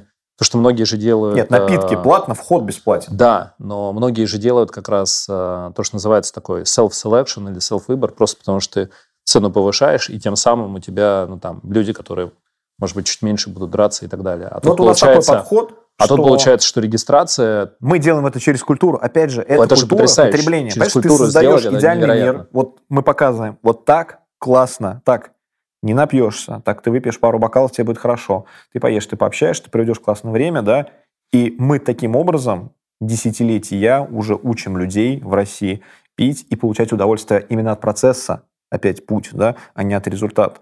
Потому что все равно очень много людей, которые пьют, чтобы напиться. Вот мы категорически против. То есть для нас лучше меньше продать, но чтобы люди осознанно выпили, да. И вообще есть большой тренд на сокращение потребления алкоголя в России, что очень круто, и мы его поддерживаем. То есть это глупо звучит, да. То есть мы как алкогольная компания, мы хотим, чтобы люди пили меньше в стране. Да, но мы хотим, чтобы они каждый раз, когда они пьют, они выпивали не так, что просто ты выпил и пришел в состояние алкогольного опьянения, да, чтобы ты пил по чуть-чуть, получал удовольствие, и это позитивно влияло там, на твою семью, на твоих друзей, на то, как ты проводишь время. Как ты себя ощущал в тот день? Счастливым, потому что я видел то, потому что то, что мы делаем, это действительно социально значимо. То, что мы создаем особенные моменты, в жизни наших потребителей, в жизни москвичей, да, конкретно тут, в жизни наших работников, которые приходят и гордятся, что они делают правильные вещи, в жизни поваров, да, которых мы привезли со всей России, там было огромное количество одаренных ребят, которые привезли свою кухню там со всех уголков, да, они приехали, они, они, Мне кажется, они продвигались... три набрал в тот день. Ну, я Это думаю, я минус. примерно так же, да, то есть приезжали повара, которые рассказывали о, своим, своих региональных кухнях, да, то есть там э, кухня Урала, кухня Калининграда, кухня Сибири, да, то есть привозили свои продукты, делились этим, да, люди узнали огромное количество новых заведений, познакомились, с которых они потом поедут по стране и будут путешествовать. То есть, ну, я за то, что надо все-таки делать значимые вещи, которые действительно, ну, делают какой-то плюс а, в обществе. Слушай, а ты говорил про, про, про, про, про вождение. Я знаю, что это большая часть твоей жизни. Я помню тоже, меня в какой-то момент поразило, там, где-то на третий месяц а, нашего тесного общения ты упомянул, что есть Инстаграм с миллионом подписчиков. Расскажи про него, что это такое, что он тебе дает э, в формате вот тоже эмоциональном, то есть что для тебя этот, э, этот, этот канал?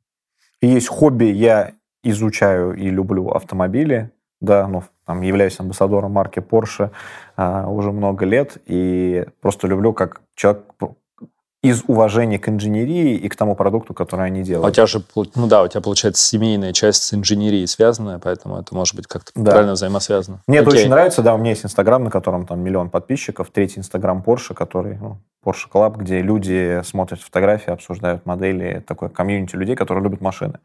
Что мне дает? Мне дает, ну, большой доступ, во-первых, ну, это комьюнити, и мне классно то, что я управляю этим комьюнити, я за него отвечаю, я вообще тему комьюнити очень люблю. А второе, мне это позволяет видеть, как работает social media. И мне кажется, социальные медиа — это то, что там трансформирует нашу жизнь, влияют на нее ежедневно. И видеть, как работают алгоритмы, как развиваются социальные медиа. Да? То есть мне хочется в это инвестировать а, время и э, изучать это. Ну и третье, конечно, то есть когда есть прямой доступ к марке, и ты продвигаешь эту марку, конечно, марка тоже это видит и помогает мне там удовлетворять мой голод а, по тому, как она развивается, какие ага, выходят модели. Да, понед... есть, э... Я вот в понедельник поеду на автосалон в Лос-Анджелесе. Где они тебе дарят машины, правильно? Нет, они мне дарят опыты, с которыми можно узнать о новых моделях и рассказать моим подписчикам. Для меня mm. это намного важнее, чем машина, потому что машину ты купил, и это просто железо, а когда ты получаешь разные опыты, это невозможно купить. Да, вот мы вместе с Porsche ездили в феврале были гонки на Байкале зимой по льду. Это был потрясающий опыт. А, сейчас я поеду... Где Пирс Броснан и Дэниел Крейг приезжали. Да, да, провели время в шале там вдвоем.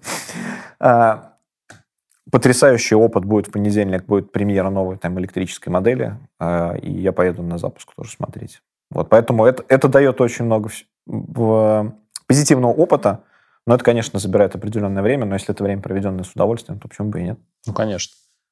А гонки? Что ты же занимался долгое время, я так понимаю. А, я занимался, но это любительские гонки. Да, то есть, когда... А что тебе гонки давали? Что это такое? Это азарт, это, это фокус, это медитация? Что, что это? Это результат? Ну, мне кажется, это такое э, дофамина очень много, да, то есть пока ты едешь, и ты получаешь его просто постоянно. Но это как любой спорт, мне кажется, это такой дофаминовый большой укол после каждой там, тренировки, занятия, которые ты проходишь. Мне кажется, спорт, он вообще... Ну, и комьюнити, да. Мне кажется, любой спорт, там есть две составляющие большие. Это дофамин, который ты получаешь. То есть, если это физический спорт, ты его просто физически получаешь. Если это спорт какой-то связанный с чем-то, то ты в любом случае получаешь от победы, от каких-то маленьких достижений. Да? То есть, это дофамин, а два – это, конечно, комьюнити. То есть вокруг каждого спорта складываются какие-то круг единомышленников, которыми ты можешь просто обсуждать какие-то вещи. То есть оттуда вырос Инстаграм, да, то есть сейчас автоспорт mm-hmm. его уже нет, да, потому что, ну, к сожалению, там произошла спортивная травма, после которой не смог вернуться. И, но вырос Инстаграм, который от которого я тоже получаю дофамин, когда я получаю, не знаю, там 800 тысяч подписчиков, да, ура, там достижение, там миллион, ура, да, и... Когда миллион был, кстати? Ну вот миллион, там их два, то сейчас уже на одном а, 900 да, да, тысяч, да, да, на втором 160. Так мы отметим, когда миллион будет? Ну, будет миллион, да, скоро совсем. Я ну, отметим? Обязательно. Ну, окей. В день или ты будешь пятницу ждать? Я буду, подожду пятницу, немножко буду отписывать людей. И к вечеру где-нибудь сделаем.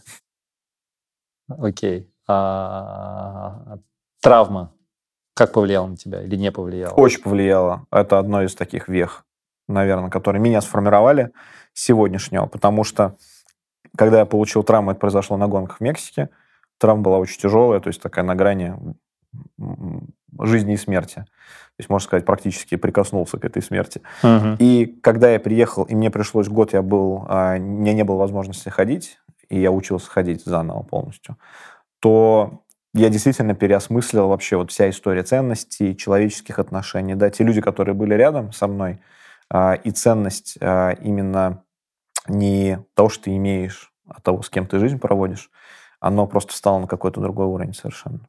И это классный опыт в любом случае. Он ужасный, я никому не рекомендую его пройти. Но мне кажется, любой опыт в жизни он формирует, особенно такой тяжелый опыт. Слушай, ну... Это три, три года назад, да, получается, было? Да, 2017 год 2017 был. Да, сейчас четыре года было уже. Понятно. А, наверное, уже завершающий будет вопрос. А, как то секция саморазвития. У меня отдельно а, ребят, которые слушали наш вот этот первый подкаст, который мы сделали, ну, как бы не на большую аудиторию, а скорее там на, на на, на Сбермаркет больше и так далее, попросили отдельно э, спросить тебя, есть ли у тебя какой-то план саморазвития, либо, я не знаю, либо принципы, либо ты просто идешь там своему любопытству, или все-таки ты как-то думаешь об этом там, не знаю, тогда-то я почитаю вот это, тут я почитаю то, вот что-то, что может ребятам помочь вот с точки зрения того, как ты к саморазвитию вообще, в принципе, подходишь. Есть несколько областей, как я к этому подхожу. Первое – это задачи. Вот мне кажется, самое важное, и я всем рекомендую, это максимально примитивно звучит, в это никто не верит, но я вам честно скажу, это работает. Каждый год в январе, в начале, я беру и пишу себе задачи на год. Ух ты. Я пишу, Первый человек, который говорит, что это работает. Я пишу, и это реально работает. Я а пишу, сколько? Расскажи вот детали. Я за то, чтобы их должно быть мало, ну, там, до пяти задач, больших годовых. Те, которые, но те задачи не то, что, не знаю, зарабатывал 100 рублей, хочу заработать 120 рублей. Это не про это, наверное. Это про то, это про развитие, про путь. Да, каким я хочу, чтобы прошел этот год. То есть я четко формирую. То есть вот в этом году, например, я поставил себе задачу, я хочу заняться академической деятельностью, да, я хочу начать преподавать. Для меня это важно. Мои родители преподаватели, мне кажется, и очень, ну, были успешными преподавателями. И у меня искреннее желание было начать преподавать и сложилось просто, вот я записал это, и Он через сложился. месяц у меня из высшей школы экономики приходит запрос на то, чтобы поучаствовать в разработке программы. И все дошло до того, что я стал председателем акаде- академического совета факультета маркетинг. Я преподаю, я трачу на это колоссальное количество времени, да, то есть у меня идут там по 4 пары каждые две недели. То есть я, Какие дни? я пишу Выходные? по вечерам, в рабочие дни. А, я в заканчиваю дни по 6 вечерам. митинг, все, я подключился, и 4 А, в пары Zoom же прошло, сейчас конечно, да. Я трачу Четыре пары. четыре подряд. Я трачу колоссальное Подожди, каждый время. вечер получается. Каждую неделю. Ну, через неделю, получается. У меня по четыре пары каждые две недели. С понедельника по четверг? Но тут трудозатраты не про то, что лекцию прочитать. Да, конечно, Это подготовка, да. То есть это, это, Домашние задания, это наверное. кейсы, домашние задания, это интересные материалы, это общение с экспертами, как сделать классный контент. Да, вот последние выходные я провел с моей подругой, которая отвечает за весь customer experience IKEA в мире, да, в штаб-квартире IKEA. Мы думали о том, каким образом про customer journey, про customer experience рассказать студентам. Мы подготовили сумасшедшую лекцию от людей, которые этим занимаются, и фор- она, она проектирует и создает вообще центры киевские меги, то есть она за это отвечает, то есть у нее уровень ее знаний и глубина ее ну, видимости того, что происходит в мире, потрясающая. Из России девушка. Она из России, да, она работала вместе со мной. Она сейчас уехала в Швецию. И мы создали потрясающую лекцию, которую мы прочитаем там через две недели, и мы, у нас уже есть идеи, как развивать это дальше. Но вот а, преподавание — это потрясающий опыт, когда ты готовишься, ты думаешь над какой-то темой очень интенсивно, ты открываешь для себя много нового. То есть вот я сколько сделал контента для студентов, я столько себе исписал, что мне нужно в работе. То есть это меня развивает. Мгм. Да? Вот преподавание это круто, но мне кажется, к этому надо прийти, потому что это, ну, это просто очень много времени съедает. Так вот, возвращаясь к целям, я опять далеко ушел. А, формируются цели, 4-5 важных, чего ты хочешь получить от этого года. И это никогда не должно быть связано с тем, ну, возможно, если вы хотите там, заработать лишние там, 20% дохода, возможно, можно написать, и это тоже сбудется. Вообще есть исследования, кстати, опять, а, на тему того, насколько люди достигают, когда они записывают и не записывают. Письменные практики работают, да, это доказано. Если ты чего-то пишешь, это не значит, что оно сбудется потом. Это значит, ты через себя пропускаешь, ты запускаешь какой-то контур осознанности. То есть подумал и записал, а потом еще раз в месяц ты смотришь на эти задачи, ты на них рефлексируешь, да? Да. Ты я, кстати, даже возвращаешься не смотрел, этому. но они, мне, мне кажется, я сейчас посмотрю, я думаю, что большая часть реализовалась. Ты Вот. просто потому, что я об этом подумал, ты куда-то это уже послал, Слушай, я всегда пишу, куда угодно. реализуется Вселенную, 70-80%. свое поведение, свои маленькие слова и так далее, оно просто само начинает происходить. Потому что ты просто сфокуси- в неком смысле сфокусировался, ты уже энергию туда направил. Извини, что я тебя перебил, да. Да, 70-80% реализуется, половина реализуется. Вот сейчас я, например, открыл последний раз, месяц назад смотрел все годовые задачи, у меня 100% закрыты. Я думаю, класс, два месяца отдохнуть можно. Но это смешно, конечно, но тем, тем не менее. все получилось, да, я уже думаю на следующее. То есть первое... А можешь привести еще несколько примеров, э, примеров именно? Вот одна, одна начать преподавать, если это прям не совсем личное, там один-два еще таких. перестать пить в рабочие дни. Вполне себе, чтобы Хорошая тема. свежесть Ты не представляешь, я два месяца так, не- ну, вру, один месяц. Качество жизни значительно улучшается. Да, но ты когда это продаешь, это практически невозможно. Я пишу, но я стараюсь, но спорт однозначно, да, что вот нужно как конкретно заняться дополнительно еще каким-то спортом или чем-то. Четко получилось, да, я там сейчас в трех дисциплинах занимаюсь спортом, и мне все, все очень нравится. А, и кроме того, что форми- формализуются задачи, очень важно иметь какие-то сферы дополнительные, кросс-дисциплинарные. То есть развиваться, если ты занимаешься продажами, ладно, продажи, наверное, слишком узко, если ты занимаешься э, областью какой-то экономики, например, да, или психологии рабочей, то там, конечно, ты, ты постоянно в работе там развиваешься. Но я всегда за кросс-дисциплинарное развитие. Если э, вспомнить книжки Уолтера Айзексона которые я вот рекомендую всегда, потому что это одни из самых вдохновляющих книг, да, про Стива Джобса, Леонардо да Винчи, Франклина, инноваторов там. Ну, это, это одни из лучших вообще книг. Он, наверное, великий би, би, би, би, биограф, би, биографист, да, который нужно читать. Да, То, что я правда. ношу из каждой книги, любой великий человек, ну, понятно, что он пишет про это человек разных дисциплин. Mm. И тот же самый Стив Джобс, да, то есть он не человек, который IT-IT, человек, который взял из каллиграфии, да, занимался каллиграфией, постоянно об этом говорил, что каллиграфия дала ему вообще все понимание, какой должен быть вот этот user-интерфейс, mm-hmm. да, и он за счет этого обошел. Да, если взять там того же самого а, да Винчи, он произвел революцию в живописи, потому что он занимался анатомией, да, и он по ночам там препарировал трупы и выщупал каждую мышцу, и он прощупал каждую мышцу, да, для того, чтобы понимать, как устроен человек, и чтобы любой вот этот поворот дамы с горностаем на картине, он mm-hmm. был физиологически реалистичен, Правильно. и он был правильный, и вот эта физика света, да, там техника сфумата его, да, там великая, которая вот, ну, собственно, произвела огромный фурор. То есть все это пришло не из живописи, да, то есть он смешал разные вещи, получились новые смыслы. И мне кажется, мы живем в таком мире, когда все, ну, великие вещи, они кросс-дисциплинарные. Если, условно, если ты будешь есть только молоко, ты вряд ли перейдешь, как бы тебе нужно вот... А... Я один раз так делал, я побелел. да, тебе нужно уходить в разные истории. Мой опыт, поделюсь, не знаю, кому он пригодится, я пошел в школу стендапа, я такое количество инсайтов получил вообще про динамику в группе, про работу с людьми, про то, каким образом раскрывать людей, про то, как человек думает. Я, ну, честно, я перешел на другой уровень после школы стендапа в управлении. И поэтому, если ты занимаешься управлением, подум, надо подумать просто, что это может быть театр, это может быть кино, это может быть стендап, это может быть все, что интересно. Да? То есть ты уходишь в другую область, и ты привносишь, и у тебя создаются новые смыслы, когда один плюс один — это не два, а это три, четыре, пять, может быть. Вот. Кросс-дисциплинарность и, наверное, какой-то поиск каких-то новых опытов, которые лежат вообще за рамками профессиональной деятельности, сто процентов помогает. Я потрясающий фильм посмотрел. Называется uh, «Making the Waves». Это фильм про звукорежиссеров величайших голливудского кино. Там за полтора часа рассказывается вся история звукорежиссуры. Я всем рекомендую, особенно ребятам, которые сейчас нас снимают. Они, наверное, видели, но фильм потрясающий.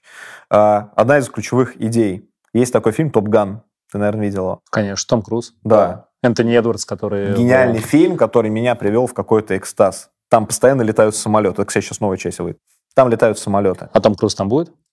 Том Круз сам пилотирует все самолеты. Вау. В новой части. В первой он, по-моему, не пилотировал, это все постанова была, но я могу ошибаться. Второй он летает на всем самом, ну, хотя в первом, наверное, тоже он все время сам все делает.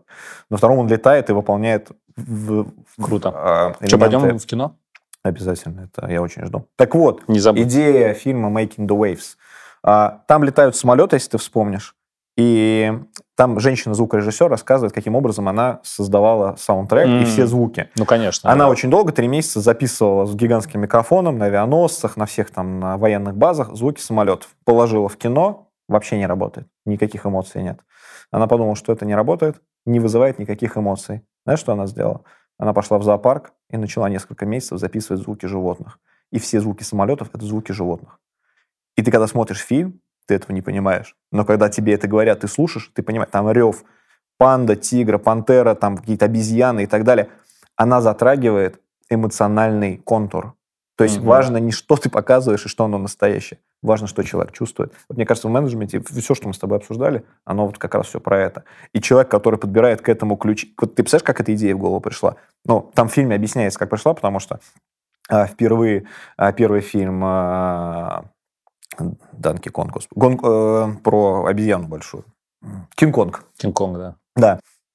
Там же вы, вымышленные животные, И первый великий звукорежиссер, он пошел в зоопарк, записал животных, а как создать звук несуществующего животного, он начал разворачивать в обратную сторону и менять скорость. То есть он как бы экспериментировал, и получились вот эти утробные звуки. Там T-Rex борется с э, этой большой э, гориллой, да, и он придумал звуки. То есть, собственно, это оттуда развеялось, она применила эту технику, и получился, получилось великое кино. То есть я про то, что озвучивая самолеты, можно прийти в зоопарк и казалось это Интересно. максимально нелогично, но это дает супер результат. Вот мне кажется, вот про менеджмент оно все то же самое. Когда ты делаешь абсолютно вещи не из области, у тебя появляется новый смысл, ты свой бизнес берешь на новый уровень. Слушай, очень, очень, очень круто. Я думаю, на этом мы, наверное, и закончим. Хотел тебя поблагодарить. А, вот, надеюсь, что у нас будет и уже, можно сказать, что а, официально вторая, неофициально третья часть. Вот, дайте обниму. Спасибо тебе огромное. Все, полетит сейчас. Все улетел. Давай, давай. А, круто.